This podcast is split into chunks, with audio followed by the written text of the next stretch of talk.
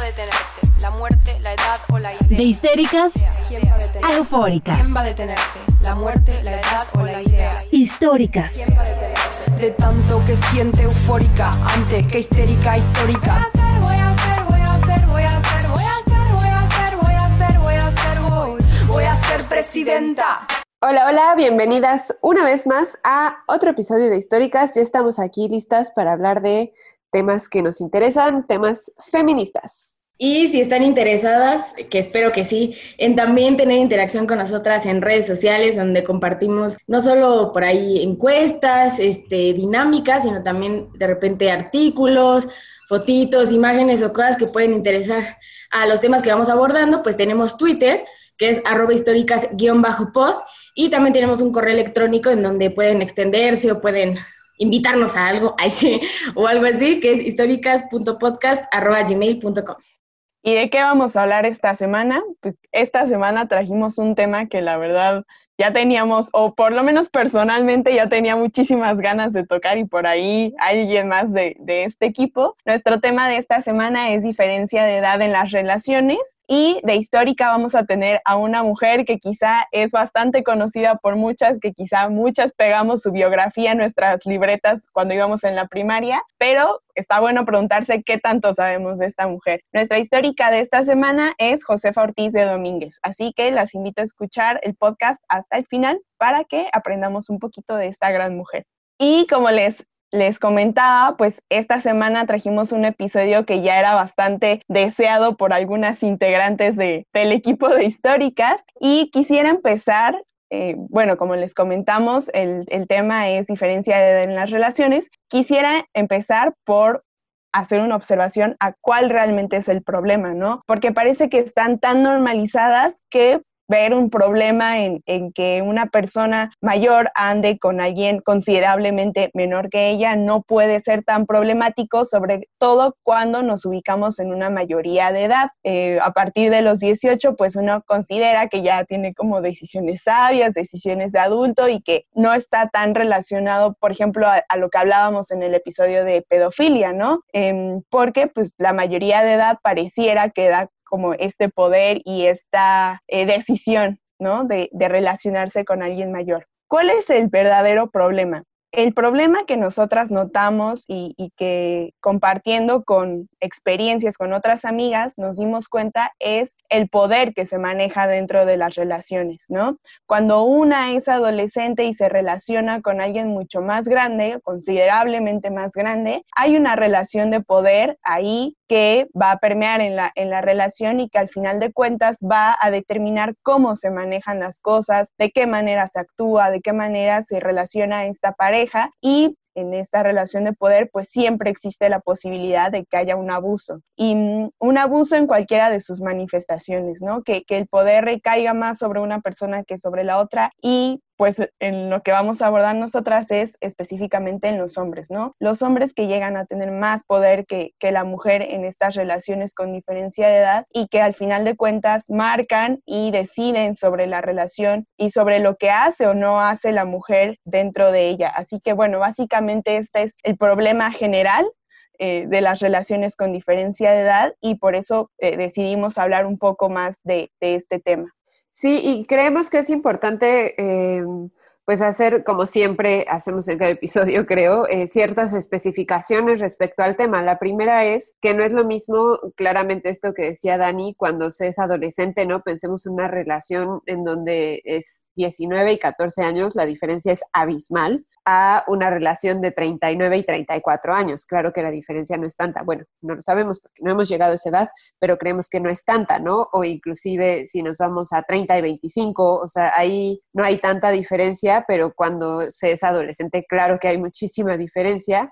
O también, por ejemplo, en 40 y 20 o 42 y 23. O sea, ahí hay muchísima diferencia a pesar de que pensaríamos, las dos personas son adultas maduras, ¿no? Pero eh, sigue habiendo mucha diferencia de, edades y pues eh, algo que vimos nosotras platicando de nuestras relaciones es que claro que esa diferencia de edad pesa y cuando somos chicas creemos que no pesa, creemos que no está pasando, que nada es extraordinario ahí, pero de repente pues sí se reproducen ciertas violencias que a veces son como muy, a veces son muy directas, pero a veces son simbólicas y no nos damos cuenta. Por otro lado, es un fenómeno que tenemos súper normalizado, ya iremos platicando de cómo pues, lo normalizamos en la sociedad, pero creo que en realidad históricamente va mucho más atrás y ya hablábamos en el episodio pasado sobre la pedofilia y sobre los matrimonios de niñas extremadamente pequeñas o bueno, niñas con adultos maduros. Entonces es algo que tenemos normalizado. Anteriormente, pues que las mujeres fueran, digamos, vendidas al mejor postor y entonces eran vendidas a veces a hombres ya en sus 40 mientras ellas tenían 15. Claramente ahora no, eso no es tan común, sigue sucediendo, pero no es tan común, sin embargo sigue normalizando la diferencia de edad. Y finalmente el tercer punto que, eh, que nos es importante, que es dónde entra aquí el género. No es algo que cuestionamos, cuando es un hombre y una mujer. Cuando el hombre es mayor que, las, que la mujer, entonces pues está bien, ¿no? O sea, nadie lo cuestiona y sí, porque las mujeres somos más maduras, que ahorita vamos a hablar de eso, y entonces nadie lo cuestiona, pero ¿qué tal cuando la mujer es mayor que el hombre? Entonces ahí sí, todos, todas nos escandalizamos y cómo puede ser posible que esta mujer se esté aprovechando de este jovencito y tan es así que, bueno, la relación ahora de Belinda con Nadal así así fue, ¿no? Inclusive escuché a ver comentarios de que eso era pedofilia, cuando pues para mí si fuera al revés, nadie hubiera dicho que era pedofilia, sobre todo porque se trata de una persona de 20, 21 años y, y bueno, en fin, el punto es que a las mujeres en este tipo de cosas se nos señala más, pero cuando el hombre es quien es mayor, entonces todos, todas nos quedamos calladas y decimos, sí, claro, eso es normal. Pero bueno, lo que vimos es que todas nosotras hemos tenido alguna relación con un hombre mayor, cinco años mayor, y sobre todo durante nuestra adolescencia. Y por más que nuestras madres tal vez en algún momento nos dijeron, este hombre es muy grande para ti, nosotras, como el mundo nos vende esta idea de que somos maduras, de que somos adolescentes maduras y que estamos listas para cualquier cosa, entonces decíamos, pues me vale. Y entonces ahí va la pregunta de, ¿ustedes qué le dirían a un adolescente o qué le hubieran dicho a su yo adolescente cuando quería andar con alguien mayor? Yo le hubiera dicho que no cree en el mito de que la edad es solo un número, para empezar, y que no se aferre nada más por llevarle la contraria a nuestros papás, porque creo que también esto es algo que hacemos mucho de adolescentes, nada más porque nos dicen que no, nosotros queremos el sí y nos aferramos a eso. Pero es mucho más importante que solo llevarle la contraria a nuestros papás, en este caso a nuestras madres, porque es el acercamiento que más tenemos con ellas en esa edad.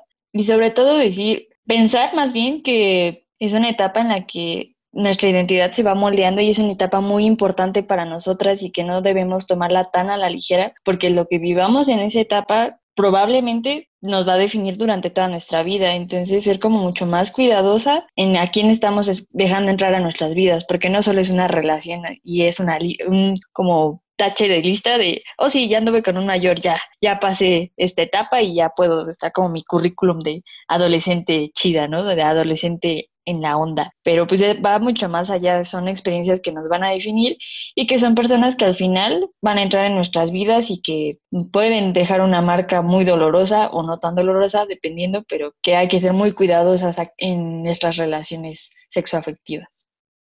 Bueno, yo estoy completamente de acuerdo con Frida, ¿no? En esta idea del amor romántico de para el amor no hay edad el amor y las relaciones eh, de personas que tienen gran diferencia de edad. Mira, hay, hay, eh, hay, ejemplos, ¿no? Hay personas a las que les ha funcionado y por lo tanto está bien, está padre. Eh, eso, pues claramente, pues todo puede funcionar, pero pues no le puede funcionar a todos ni a todas. Entonces creo que eso es algo que debemos de dejar de idealizar. Eh, también dejar de pensar que sí, si bien cuando eres adolescente mm, los hombres son más sopencos de lo, son más así como que, sí, sopencos de lo, de lo normal, pero pues tampoco es como que cambian mucho los 20, a los 30, o sea, pues finalmente creo que eso, más allá de la edad, tiene que ver mucho con las personas, ¿no? Con la personalidad, con la educación que cada hombre recibe, eh, que, que no tiene nada que ver con la edad. Y también me gustaría decir que la adolescencia, al menos en mi experiencia, es, o sea, fue un proceso que se vio entorpecido y se vio completamente moldeado por una persona. Entonces, creo que poner esa etapa como tan importante en donde nosotras estamos forjando nuestra identidad, nuestra personalidad, ponerlo en manos de alguien que no va a hacer nada bueno con eso, sino que va a hacernos como es, o sea, como él quiere, pues creo que es algo muy peligroso y trae consecuencias pues para toda tu vida, ¿no? Entonces no es solo pensarlo como durante esa etapa, sino pensar que esas consecuencias pues pueden durar más y son, voy a sonar muy así, pero son años que no regresan, que no vuelven. Yo si hoy tuviera la oportunidad de ver a la Daniela de 19 años, o incluso más chica, ¿no? Desde que empezaron a, llamarme la atención los hombres más grandes, em, le diría principalmente que escuchara a quien ya tuvo la experiencia que es algo a lo que yo me cerraba demasiado, ¿no? Em, era como, ay, de seguro me quieren aleccionar, como estas ideas que tenemos de adolescente, ¿no? De que si alguien mayor te da un consejo es porque te quiere aleccionar y no, es completamente eh, diferente, ¿no? Es por contarte en experiencia propia lo que puede pasar y más que nada tomar medidas precautorias. Entonces, yo le diría, escucha a quienes ya vivieron esa experiencia y más que nada recordarle y buscar las palabras para decirle que no sabemos todo cuando somos adolescentes, que es algo que me parece que también las mujeres asumimos mucho como en este sentido de madurez y de inteligencia que, que nos orilla, ¿no? O sea, que,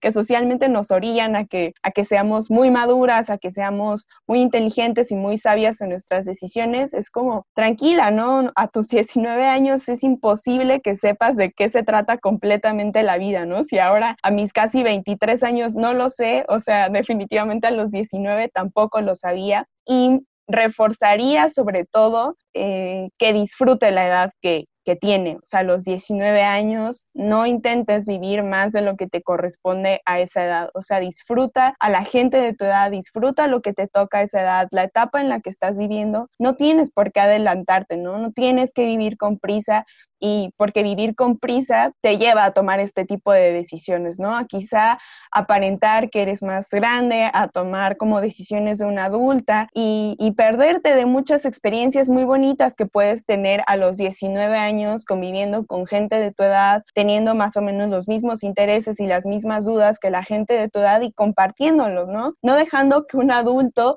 tome poder de estas decisiones o de estas dudas y, que con su supuesta experiencia te quiera aleccionar a, cómo tienes que vivir o a lo que estaría bien desde su trinchera que tú hicieras, ¿no? Sino compartiendo estas dudas con la gente de tu edad y viendo cómo la gente de tu edad también busca eh, resolver más que nada esto.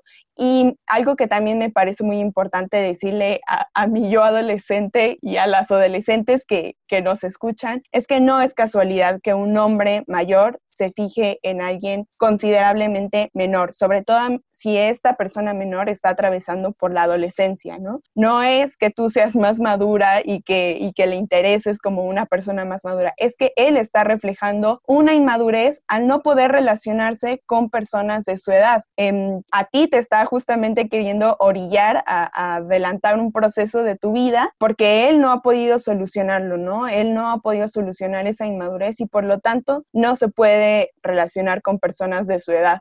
Entonces, más que nada, yo haría como también mucho énfasis en eso. No eres más madura, él es el que está reflejando una inmadurez. Y bueno, o sea, al final de cuentas tenemos un montón, ¿no? De cosas que decirle a nuestra yo adolescente, pero también me gustaría escuchar Greta qué tendría que decirle. Creo que se cruza mucho con todo lo que ustedes han dicho y me parece un poco, o sea, mi pregunta en sí me parece un poco ingenua porque también me parece muy inocente de mi parte creer que mi yo adolescente me hubiera escuchado. Claramente no me hubiera escuchado. Em, más bien, ahorita escuchándolas y pensando en qué iba a decir, yo diría, hazle caso a tu madre. Ay, sí, tu madre tiene la razón, tu madre ya pasó por eso, ¿no? Porque justo creo que se, se me advirtió, bueno, no que se me advirtiera, pero se me dijo en ese momento, ¿no? Como el Greta, no, no vivas tan rápido. Porque como adolescente tienes esta idea de que eres más madura si te juntas con personas más grandes que tú, ¿no? Y personas pues normalmente son hombres. Y no necesariamente, y entonces yo le hubiera dicho a Greta, Greta, no tienes nada que estar haciendo en un bar a los 14 años, hazle caso a tu madre, ¿no? Y admiro mucho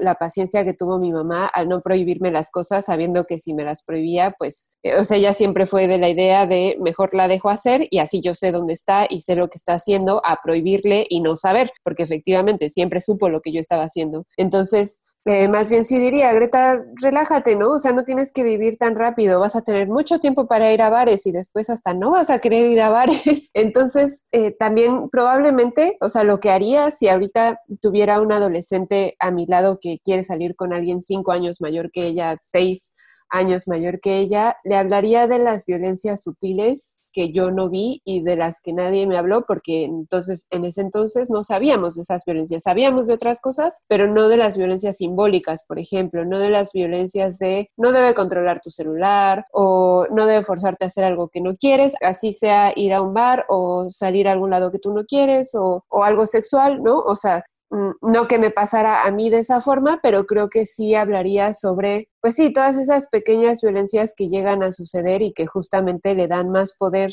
a los hombres mayores sobre, pues, niñas y adolescentes o jóvenes muy jóvenes o mujeres muy jóvenes. Este, sí, hablaría de esas pequeñas violencias. Creo que eso es lo que necesitamos y entonces, porque tampoco vamos a estar tomando decisiones por las adolescentes o por las mujeres jóvenes. Ellas saben lo que hacen o creemos que saben lo que hacen, o más bien, o nosotras en su momento creíamos que sabíamos lo que hacíamos. Entonces, es parte de quienes somos también el día de hoy y sí, yo no le prohibiría nada, simplemente pues ponerla al tanto de los tipos de violencia que existen. Y pues ya creo que no hay, no hay mucho más que hacer, pero sí hablar temas como lo que platicábamos la semana pasada de la cultura de la pedofilia, inclusive. Creo que teniendo un poco más conciencia sobre ese tipo de cosas, puedes un poco cuestionar el con quién te estás relacionando y por qué te estás relacionando con esa persona y también por qué a esa persona le interesa relacionarse contigo, ¿no? Lo que ahorita decían de no es que tú seas muy madura, es que probablemente este hombre no puede salir con mujeres de su edad. ¿No? Entonces probablemente él es el inmaduro. Eso, y que dejemos de romantizar la idea de salir con hombres que son 5, 10, bueno, no sé si 10, pero 5, 10 años mayores que nosotras, porque creo que hay un punto límite de esa edad cuando eres joven que es como, no, eso ya es mucho, ¿no? O sea, a los 16 no vas a salir con alguien de 36, porque entonces sí ya es demasiado, pero bueno, llega a suceder.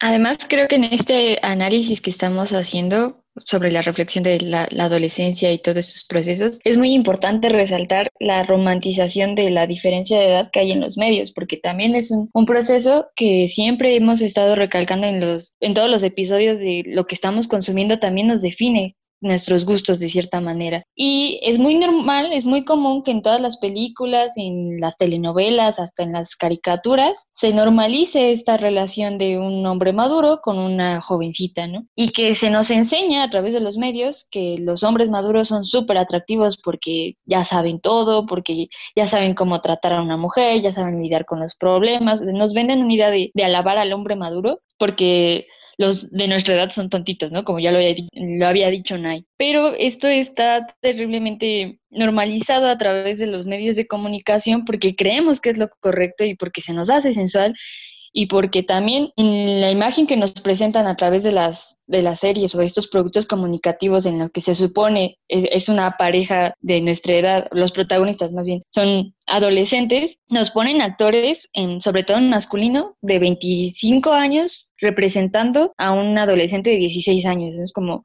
Obviamente cuando nosotros vemos a nuestros compañeros a los 16, 17 años que no se parecen a esas figuras masculinas, pues los vemos como inmaduros y decimos, no, tú no, y buscamos inconscientemente, porque es el imaginario colectivo, a un hombre que se vea ya de veintitantos años. Entonces, de alguna forma, nosotras tenemos como ese chip de buscar a un hombre maduro tal cual. Y aparte tenemos esta, este reforzamiento del hombre maduro, porque siempre se nos ha enseñado que al hombre le vamos a admirar, ¿no? al hombre lo, aprendemos a, querer por lo que hace, por, por su capacidad de creatividad y todo lo que se nos pone del estereotipo masculino del buen hombre, mientras que a las mujeres se nos enseña a ser amados por lo que podemos ser, si somos bonitas, si somos tiernas, si somos cariñosas, todo eso. Entonces vamos hilando un buen de cosas que nos llegan a estos puntos de, normalización que decimos, oye, esto no debería estar tan, también, ni siquiera está bien, ¿por qué lo seguimos reproduciendo? Y de eso va toda esta reflexión, todas estas conversaciones de dejar de normalizar estas actitudes que al final pueden ser muy dañinas, porque de verdad no sabemos el alcance tan dañino que puede generar en ciertas personas, o sobre todo en mujeres, ya sé que está como muy heteronormado, pero como ya lo explicaron Dani y Greta, pues hay, es muy normal que los hombres maduros se busquen a mujeres jóvenes.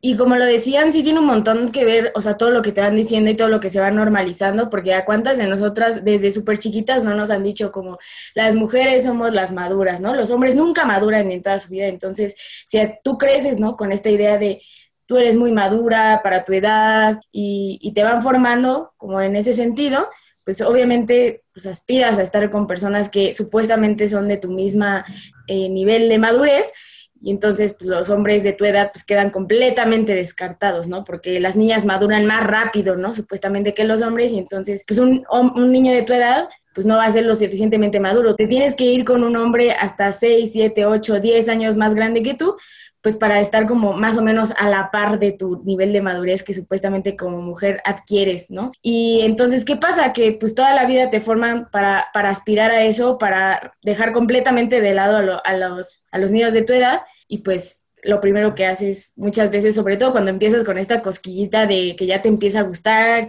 eh, te empiezan a gustar eh, los niños y todo esto, es buscar a niños mayores, ¿no? Yo siempre, digamos, como si me remonto a los años de secundaria, pues toda nuestra aspiración era gustarle a uno de tercero, ¿no? Cuando vas entrando. O sea, ¿qué importa si le gustas a uno de, tu salón? Eso no es importante. Lo importante es que uno de tercero, de los grandes, te voltee a ver y entonces tú ya te sientes, ah, porque sabe, desde que bebé sabe que soy muy, muy madura para mi edad y entonces por eso me eligió. Y pues no, creo que esto es algo que también desde niñas nos empiezan a meter, ¿no? Esta, esta carga, porque para mí creo que sí es una carga, el hecho de que te digan que tú eres muy madura y que eres más madura que los hombres, pues sí, yo creo que también eso es parte del problema que, que nos van metiendo desde que estamos bien chiquitas porque además pensemos en estos momentos de, la vida, como decía Nay, ¿no? La secundaria. Parece justo que en este momento de la adolescencia, que es cuando te empiezan a, a, llamar la atención los hombres, desde ese momento empieza a ser normalizado que un hombre mayor se relacione con una mujer menor. Pero pensémoslo por un momento al revés, ¿no?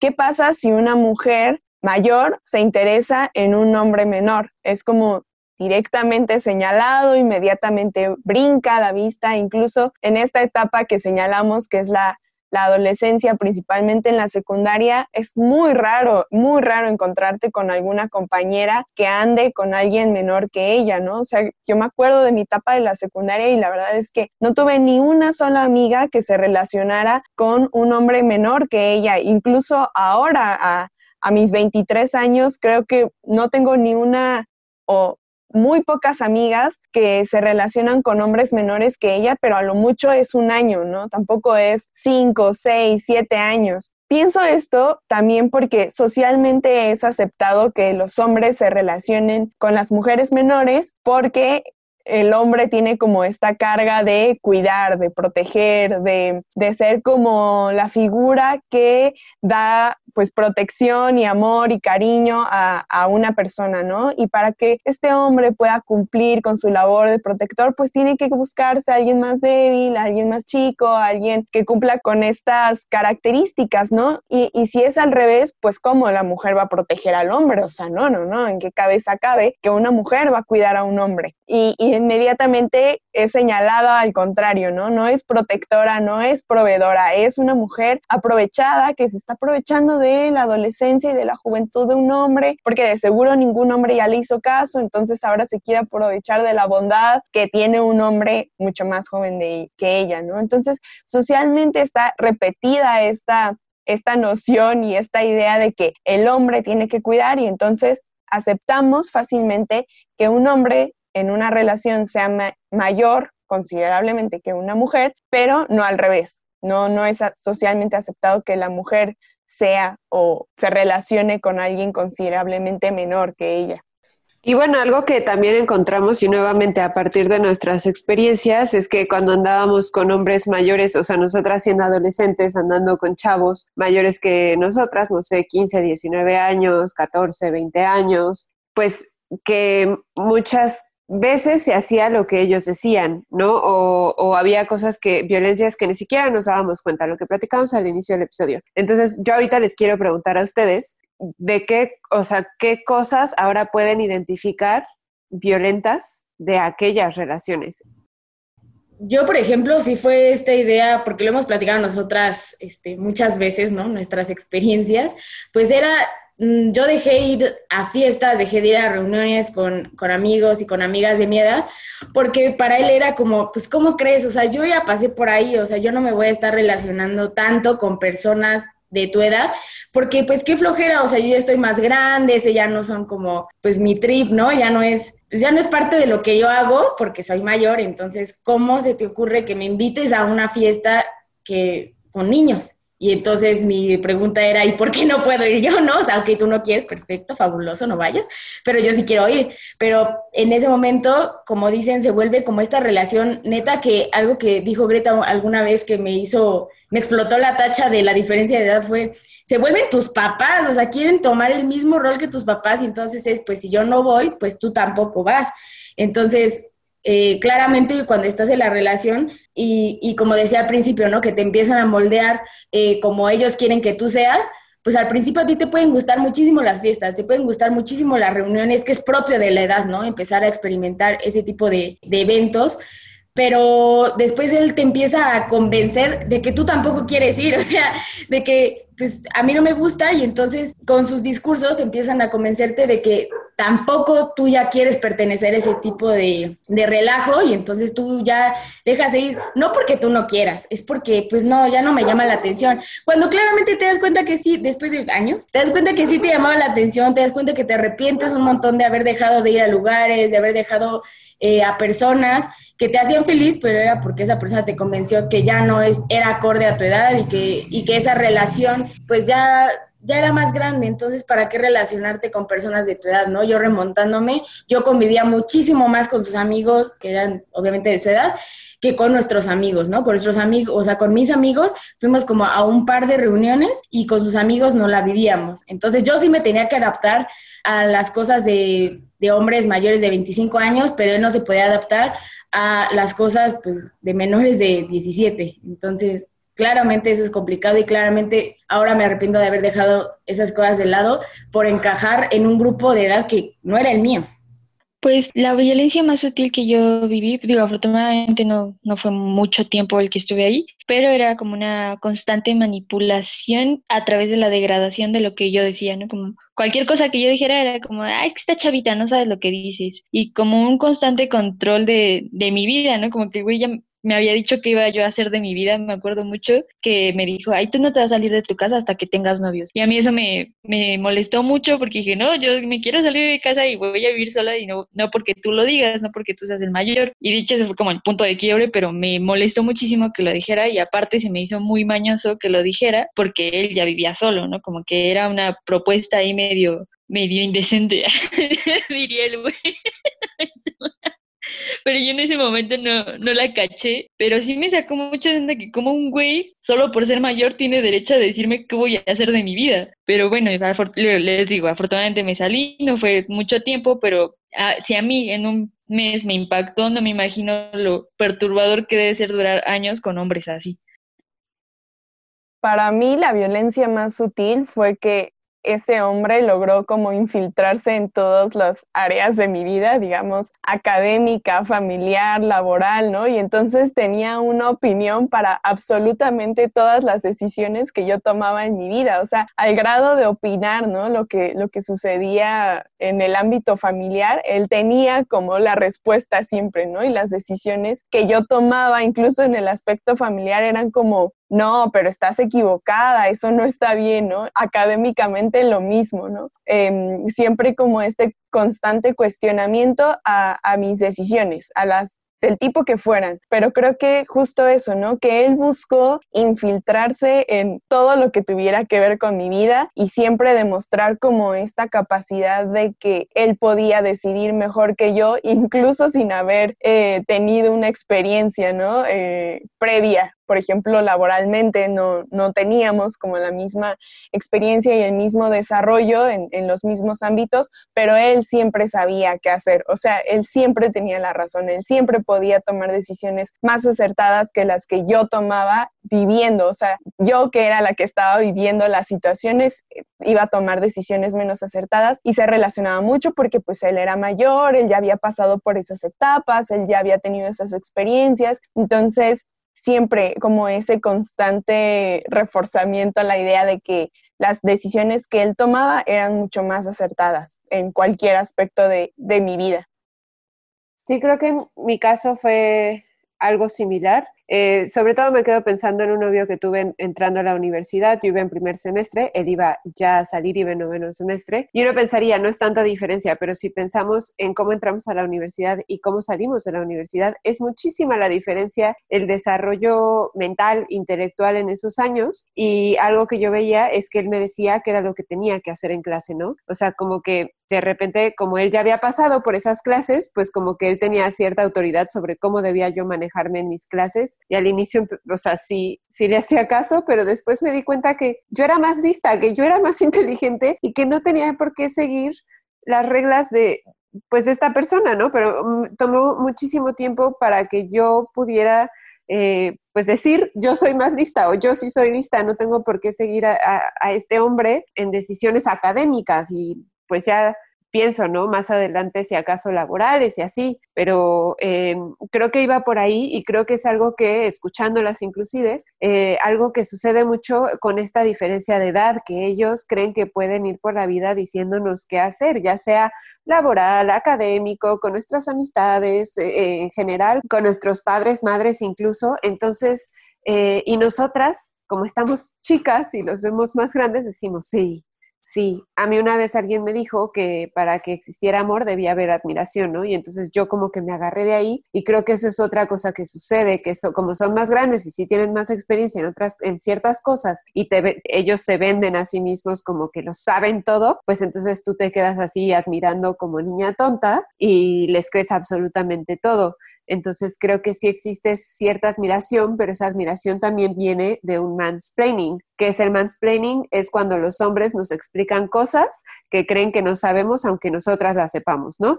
Eh, no sé, hay hombres inclusive que se han atrevido a explicarle el embarazo o la menstruación a ciertas mujeres. Eso es mansplaining y ellos, o sea, en este tipo de relaciones donde la diferencia de edad es tanta, pero sobre todo creo que no tiene que ver tanto con la edad, sino con el desarrollo, ¿no? Porque repetíamos, no es lo mismo 25-30 que 19-25. Entonces, eh, utilizan esta experiencia en la vida, digamos, para hacernos más planning de todo, de hacer absolutamente todo, de cómo tomar tus clases, de si sales o no sales, de cómo platicar con tus papás, de todo. Y entonces nosotras ahí vamos por la vida haciendo lo que ellos nos dicen hasta que te das cuenta como, oye, no, yo soy más lista, oye, no, yo puedo hacer mis proyectos, oye, no, yo quiero salir con mis amistades, oye, no, o sea, hasta que te cae ese 20, pero mientras tanto, eh, parte de ese mansplaining se vuelve en una violencia simbólica muy fuerte y una violencia muy sutil porque tú crees que ellos lo hacen porque quieren lo mejor para ti, pero no, se convierte en una relación hasta inclusive paternal y eso es pésimo. Entonces,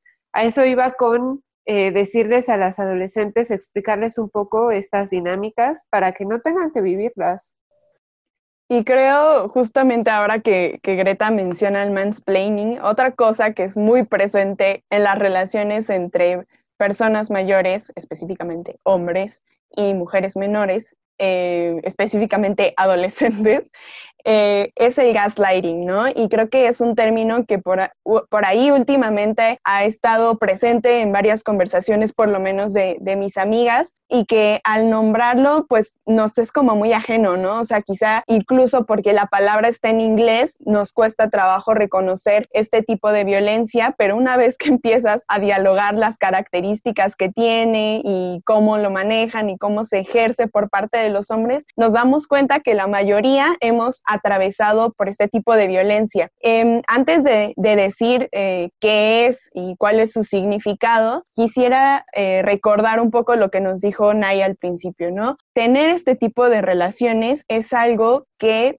quizá en el momento no lo vemos, pero que sí va a tener como consecuencias a lo largo de tu vida o por lo menos en bastantes años, ¿no? Después de concluir la relación, eh, va a haber eh, secuelas que quizá no son tan eh, visibles, que no saltan a la vista, pero que están presentes. El gaslighting, las consecuencias que tiene el gaslighting son unas de esas, ¿no?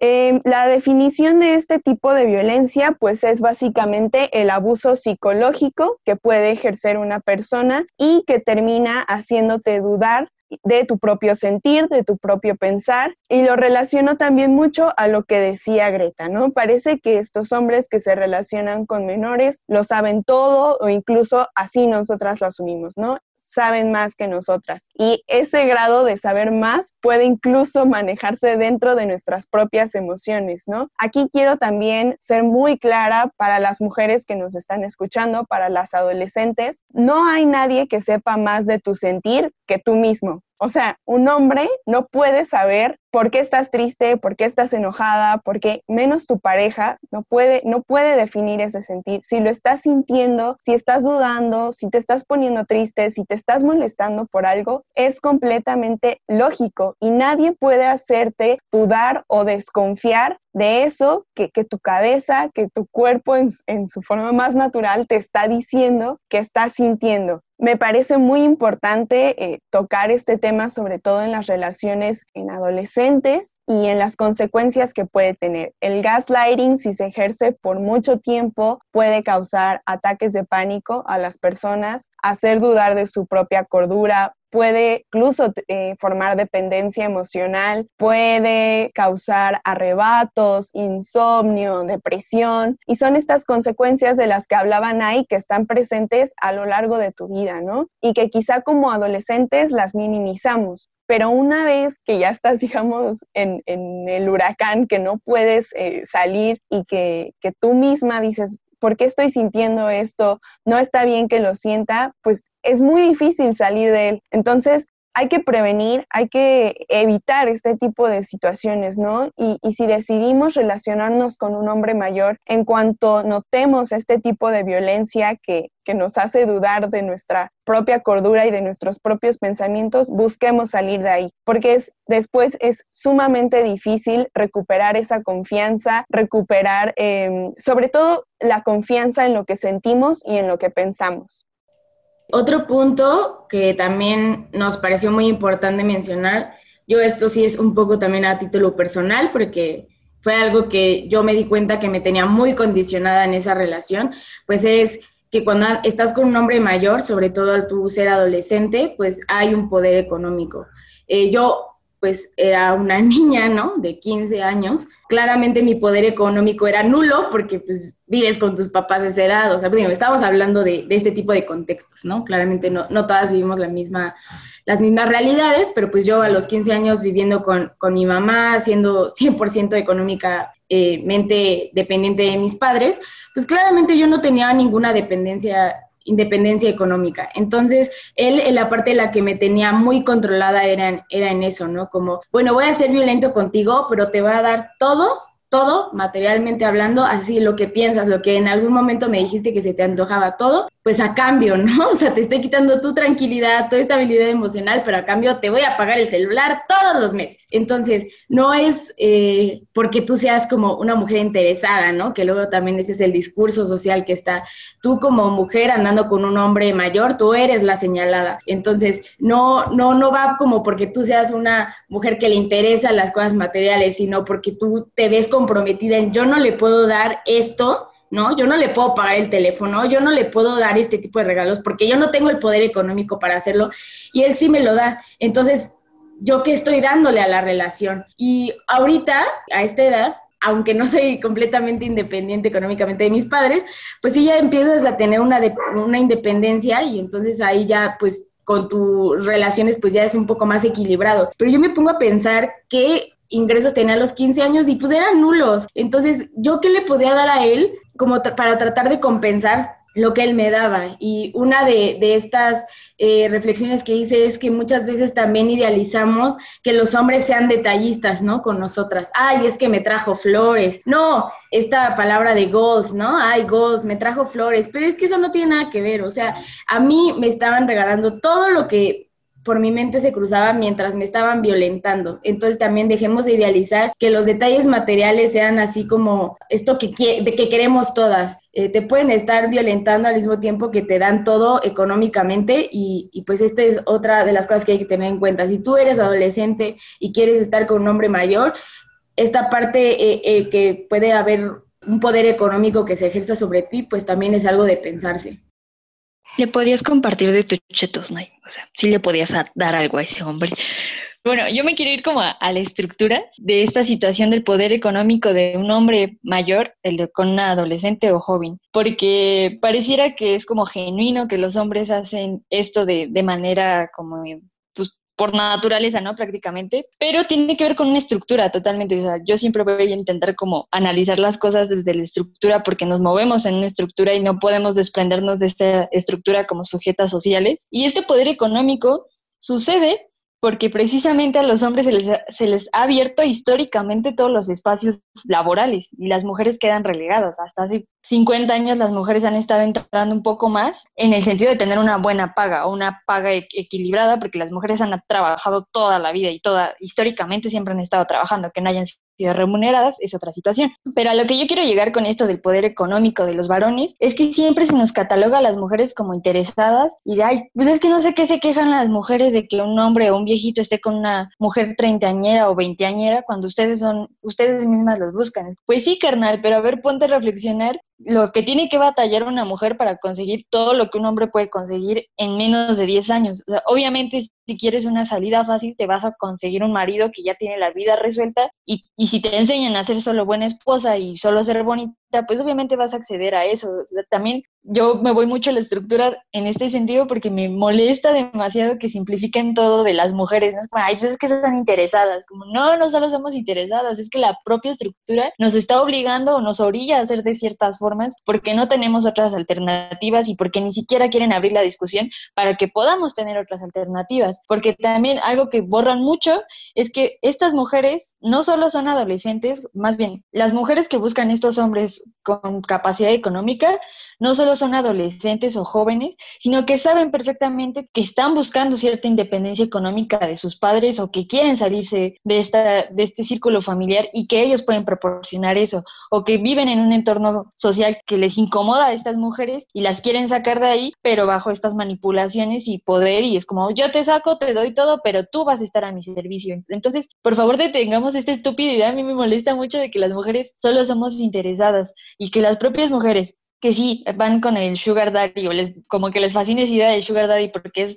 la salida fácil, pues no, no, yo no, este comentario no va en que sí hagas o no hagas, sino que vayamos un poquito a pensar en las realidades de otras mujeres, porque si bien nosotras como mujeres privilegiadas podemos acceder a esa de un sugar daddy nada más porque sí, pensemos en las mujeres que tienen que acceder porque no tienen otra alternativa, porque de verdad su situación está terrible y lo que tienen que hacer es prácticamente venderse a un hombre o un señor casi para poder salir de ese entorno tan violento. Y bueno, también como hacer una pequeña acotación de que esto no solo sale en como las parejas del poder económico, me refiero, no solo sale en las, en las parejas heterosexuales, también se da un poquito en las parejas eh, homosexuales porque tenemos muy arraigadas estas costumbres o estas dinámicas paternalistas de que quien tiene el dinero manipula y controla a la otra persona porque se da todo, ¿no?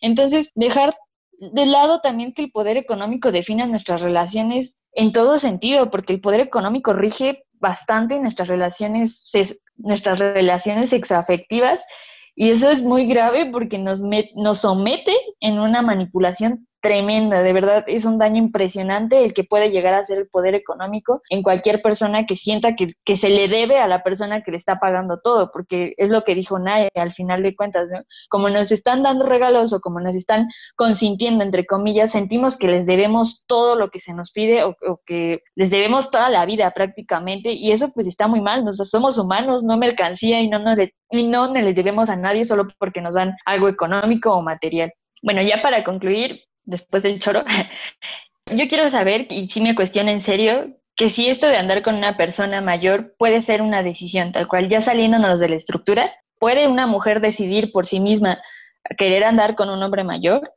¿Qué pasa si yo, Frida, quiero tener una relación con un hombre de 30, 35 años?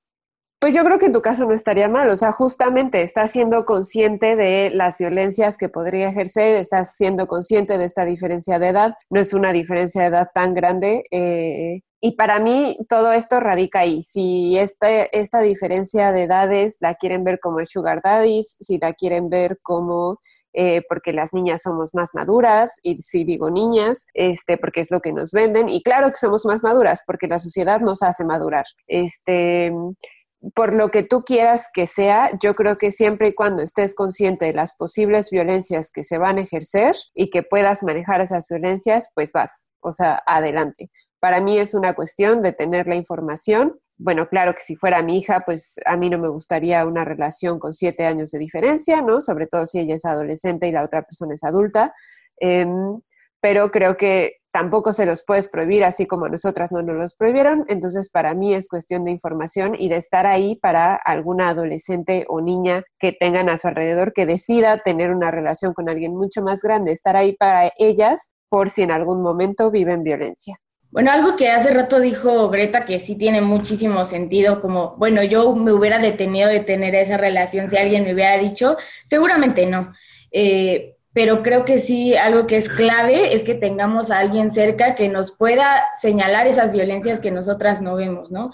Algo que pasa muchísimo es que ya te das cuenta de todo lo que te lastimaron, de todo lo que te limitaron, ya estando fuera de la relación, ya habiendo pasado un montón de años, ya habiendo eh, pasado muchísimas cosas, y creo que es importante que si tú estás pensando en tener una relación con un hombre mayor, si te acerques a alguien valga la redundancia, cercano o cercana que tengas que lo haya vivido y, preguntarle, ¿no? Pues, ¿cómo te fue? Digo, claramente cada quien cuenta cómo le fue la feria, dijeran por ahí, pero creo que sí es, está chido escuchar las experiencias de otras mujeres porque muchas veces, y nos ha pasado a nosotras, ¿no? Yo me veo reflejada en muchas cosas que me cuenta Dani, que me cuenta Greta, que me cuenta Frida, y eso que venimos de relaciones distintas, con hombres distintos. Hay cosas y patrones que se repiten entonces, a mí sí me hubiera gustado, no que me dijeran, no lo hagas, pero sí haber escuchado que esto podía pasar y entonces ahí me lo hubiera pensado tal vez dos veces. Sí, yo igual estoy en el, mismo acuerdo, incluso parecerá un poco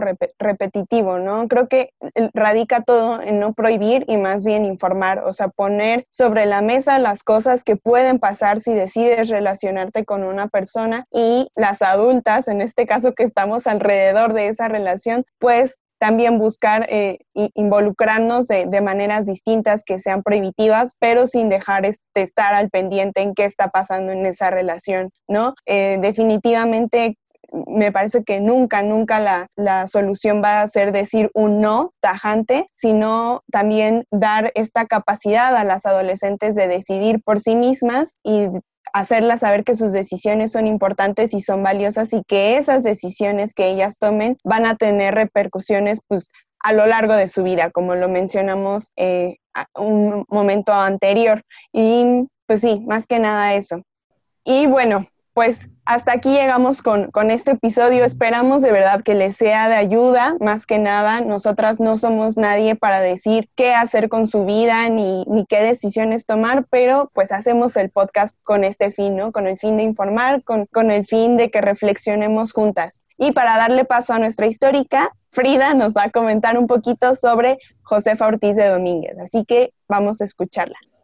Sí, precisamente yo quería hablar mucho de Josefa Ortiz de Domínguez, porque cuando yo le preguntaba a mi hermana una sugerencia para nuestra histórica y me dijo muy genuinamente, doña Josefa Ortiz de Domínguez, me, me dio mucho ruido en la cabeza porque dije, ah, caray, esta mujer que es tan importante en la historia de México pasa como doña José Ortiz de Domínguez y a mí eso me, causó como mucho ruido y me aferré a ella, ¿no? Como así, tengo que hablar de ella, tengo que hablar de ella. Y también le comentaba un poco con Ay que nos impresionaba mucho a las dos que como ella, siendo de las pocas mujeres que son reconocidas en la historia, pasa por el apellido de, de su marido, ¿no? Como si fuera un filtro de, ah, si tú tienes esposo, entonces tú pasas a la historia sin importar lo que hayas hecho, ¿no? Básicamente digo, es muy burdo, pero pareciera que así fue. Y bueno, yo les voy a dar su nombre completo, que es un nombre rechulo, porque es María Josefa Crescencia Ortiz Girón. No sé por qué me encantó su nombre, hasta me suena un poco poético su nombre, pero bueno, yo creo por el, el ruido que me hizo que pasara la historia por el de Domínguez.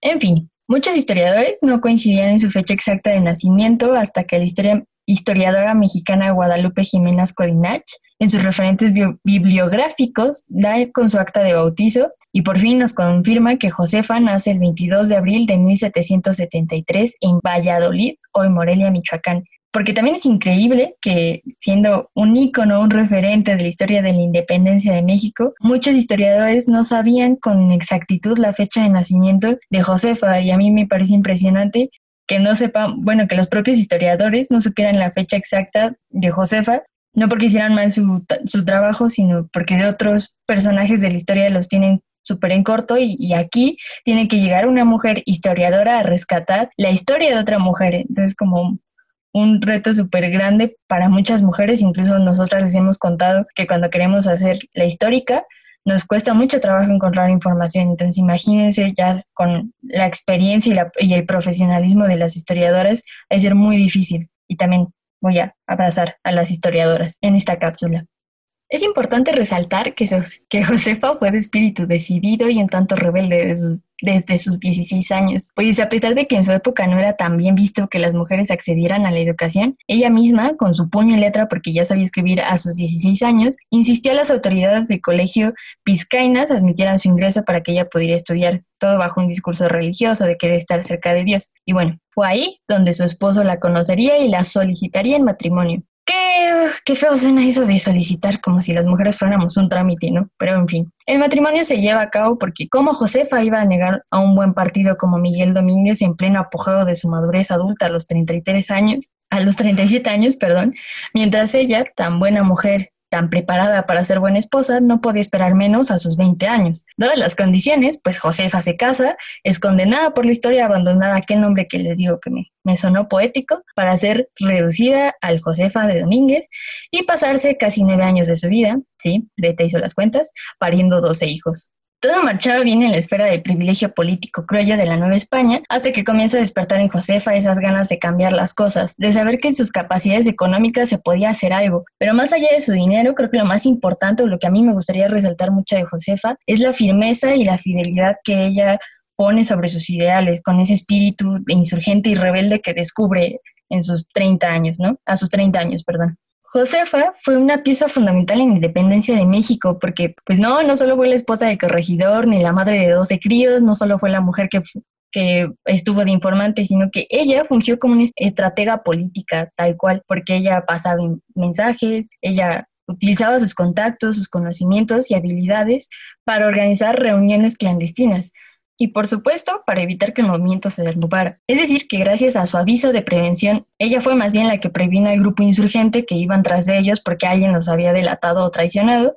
Y esto pues apresuró el movimiento en sí de la independencia que tanto esperamos celebrar con unos buenos pambazos, como de que no, ahora que lo estoy pensando así o que lo digo así, ella prácticamente detonó la independencia, o sea, sin ella Miguel Hidalgo ni siquiera hubiera podido salir en los libros de historia con su banderita. Hmm, interesante. Por si fuera poco, no solo bastó con ser pieza fundamental en el proceso de independencia, sino que también se aventó siete años en la cárcel, imagínense, y eso no, no se lo reconocemos. Creo que pues para pasar siete años en la cárcel merecemos un, bueno, las mujeres se merecen un poquito más de un renglón en los libros de historia. Y bueno, su cárcel fue en el convento de Santa Catarina y no hay registro alguno de que haya seguido a delatar sus compañeros insurgentes y fue puesta en libertad, bueno, Obviamente fue puesta en libertad por los contactos políticos de su esposo. Sin embargo, una vez libre, ella no abandonó la causa, siguió ejerciendo su papel de informante. Incluso tuvo bastantes diferencias con los dirigentes de la independencia, pues ella no concebía que se cometieran robos ni saqueos innecesarios a nombre de la causa.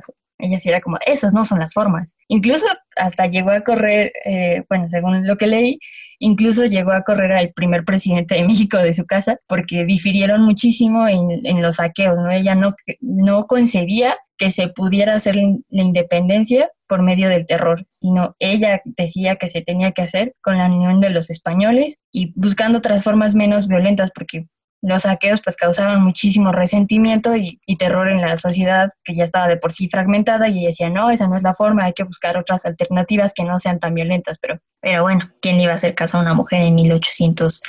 XV y sí, en siglo XXI no nos hacen caso todavía, imagínense en esa época. Bueno, finalmente ella muere de una enfermedad respiratoria llamada pleuresia a los 56 años, el 2 de marzo de 1829. Sus restos fueron llevados al convento de Santa Catalina, su última prisión, y hoy en día está al lado de su esposo en el panteón de los queretanos ilustres. Me gustaría cerrar con las palabras de, la historiadora que rescató, valga la redundancia, su historia, de Guadalupe Jiménez Codinach, que dice, los historiadores tenemos una deuda con la mujer de la época de la independencia. Urge dar a conocer sus testimonios, sus vivencias y sus acciones en esos años de, incertidumbre y angustia. No podría estar más de acuerdo con, esa cita porque pues en la actualidad las y los adolescentes siguen siendo educados con una simple mención de Josefa en la que prefieren mencionar, utilizar más tinta mencionando que, que fue esposa del corregidor antes que contar su historia. Lo acabo de checar en el libro del, del 2016. Siguen mencionando a Josefa como la esposa del corregidor de Querétaro y ya, no dicen más de Josefa, entonces creo que también por eso me aferré un poco a Josefa y quiero resaltarla y como renombrarla. Yo sé que nuestro propósito es rescatar a las mujeres de la historia de México y dirán, pues es que Josefa ya es conocida, ya es como que ya todo el mundo sabe quién es Josefa, pero ¿realmente la conocemos? Yo creo que también esa es nuestra tarea, pues, redescubrirnos y reescribirnos en las historias desde nuestra mirada. Para ello, pues sí me gustaría como insistirles, recomendarles en que leamos a más mujeres para dar un giro a eso que nos han dicho que es la historia de nuestro país. Y bueno, pues ahí la historia de Josefa Crescencia Ortiz Telles, que cuando Frida nos dijo que quería traerla históricas, la verdad es que yo primero dije que no, porque pues es una mujer que ya conocemos, pero después Frida planteó que realmente no la conocemos, o sea, que hemos escuchado su nombre y ni siquiera su nombre pues de nacimiento. Y pues que no sabemos mucho de lo que hizo, por ejemplo, yo ni siquiera sabía que había estado en la cárcel. Entonces, por más que pues sí nos pongan a las mujeres en los libros de historia, generalmente son puestas desde una perspectiva machista, ¿no? O sea, como la esposa de la corregidora, pero esposa de que, pues sí, avisó a los insurgentes y hasta ahí, y no sabemos nada de ella. Entonces, ya después, pues sí nos pareció importante rescatar la historia de esta mujer y nada más me gustaría dejar ahí afuera que porque las mujeres son enterradas en rotondas de hombres ilustres. O sea, desde mi perspectiva, ya no deberían ser llamadas así, sino, y creo que es el caso de Toluca, ya es rotonda de personas ilustres, porque no solamente hay hombres ahí, ¿no? Y es parte de la invisibilización nuevamente de las mujeres. Y con eso hemos llegado al final de este episodio. Eh, les recordamos que se pongan en contacto con nosotras en Twitter, en arroba históricas-pod y también en nuestro correo electrónico en históricas.podcast. Y con eso ya, ahora sí, nos despedimos. Adiós. Bye. Nos vemos. Históricas. Tu compañía sonora y sorora.